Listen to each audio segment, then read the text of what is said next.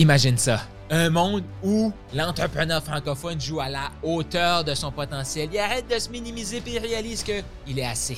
Imagine, qu'est-ce qui serait possible? Qu'est-ce qui serait possible? À quoi ressemblerait notre monde si chacun se disait Je suis assez et même encore plus Go Shoot pour le million. Ce podcast-ci a été mis en place pour t'aider, toi, à te propulser, à passer au prochain niveau et à croire de plus en plus en toi. Mon nom est Carl Roussel. Je suis le créateur de ce podcast-ci. Je suis un maximisateur de potentiel, un passionné de l'humain. J'ai joué tellement petit trop longtemps. Je me suis frustré. J'ai cherché des réponses. J'ai. Oh, que j'étais tanné. Et à force de faire des réponses, à me poser des questions, j'ai trouvé des réponses. Des réponses que je te partage pendant le podcast. Donc, voici maintenant ton épisode de podcast. Mais là, toi, tu te lances, Puis là, t'as des gens qui viennent et disent, hey, tu sais, comme moi, une des critiques que j'avais, oh, Carl, on dirait que c'est tout le temps la surperformance avec toi, ça qu'on peut jamais se contenter. Puis là, blablabla, blablabla. Bla, puis là, qu'est-ce qu'on fait? On diminue notre niveau, je veux dire, de passion. On, diminue notre, notre, notre niveau de passion. Qu'est-ce que ça, ça fait? On se dénature, on se désenligne pour essayer de contenter quelqu'un qui ne veut pas avancer. Mais ça, c'est ce que Carl pensait avant.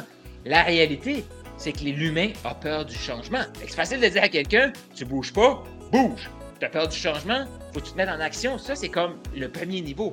Mais le deuxième niveau d'inconscient que j'avais pas remarqué avant pas longtemps, c'est que l'humain qui a peur de changer, qui décide de faire un acte de foi en te payant, forte chance qu'elle va cette personne-là va venir te critiquer par la suite pour que toi, tu diminues ton intensité pour qu'elle puisse se réconforter dans son inaction. Mais si toi, tu gardes ton, ton, ton niveau d'intensité, je te rappelle que la personne t'a choisi parce que tu avais ce niveau d'intensité-là et non parce qu'elle était là.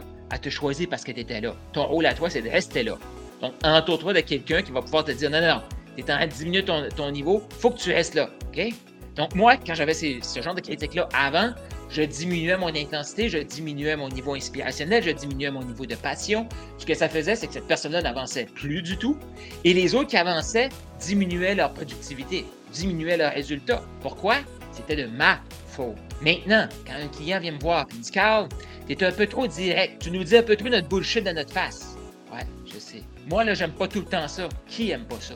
Ton cœur ou ton caca de cerveau. Ton caca de cerveau, il va toujours me détester, jusqu'à temps qu'il se mette à gagner. Puis moi, il faut que j'accepte ça. Faut que j'accepte ça de ne pas diminuer mon niveau et de rester au niveau que le client m'a choisi. Parce que, pensez, avant de changer quoi que ce soit, quand tu as des critiques de gens qui t'ont payé, pose-toi la question, en premier lieu, pourquoi ils t'ont choisi? Il y a de fortes chances qu'ils t'ont choisi pour les mêmes affaires qu'ils te critiquent actuellement. Moi, j'ai tout le temps, j'ai de moins en moins, mais j'ai ça quand même.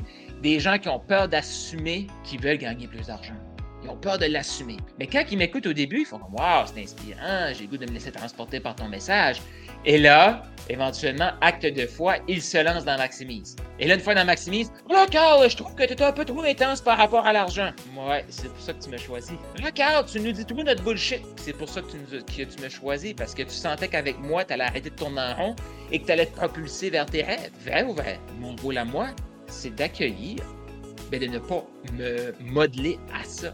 Ton rôle à toi, c'est de te poser la question est-ce que tu te fais critiquer pour la même chose que les gens t'ont choisi? Est-ce que tu te fais critiquer pour la même chose que les gens font comme Ah, lui est différent à cause de ça?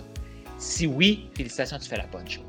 Mais ça, c'est le next level de la critique. Comme je te dis, quand tu n'as rien à perdre, tu es capable d'avancer dans la critique, tu fais comme je m'en fous, je rien à perdre. Mais là, quand quelqu'un t'a donné de l'argent, qu'est-ce que tu as à perdre? Tu as à perdre que ce client-là part. Je te garantis que ton client, il va partir si toi, tu diminues ton niveau, ton potentiel à toi. Il va partir. Puis là, les deux, vous n'allez pas comprendre ce qui s'est passé. Ton rôle à toi, c'est de rester fort et de rester à ce niveau-là parce que c'est pour ça que la personne te paye. C'est pour ça que la personne te choisit. Fait-tu du sens pour toi, ça?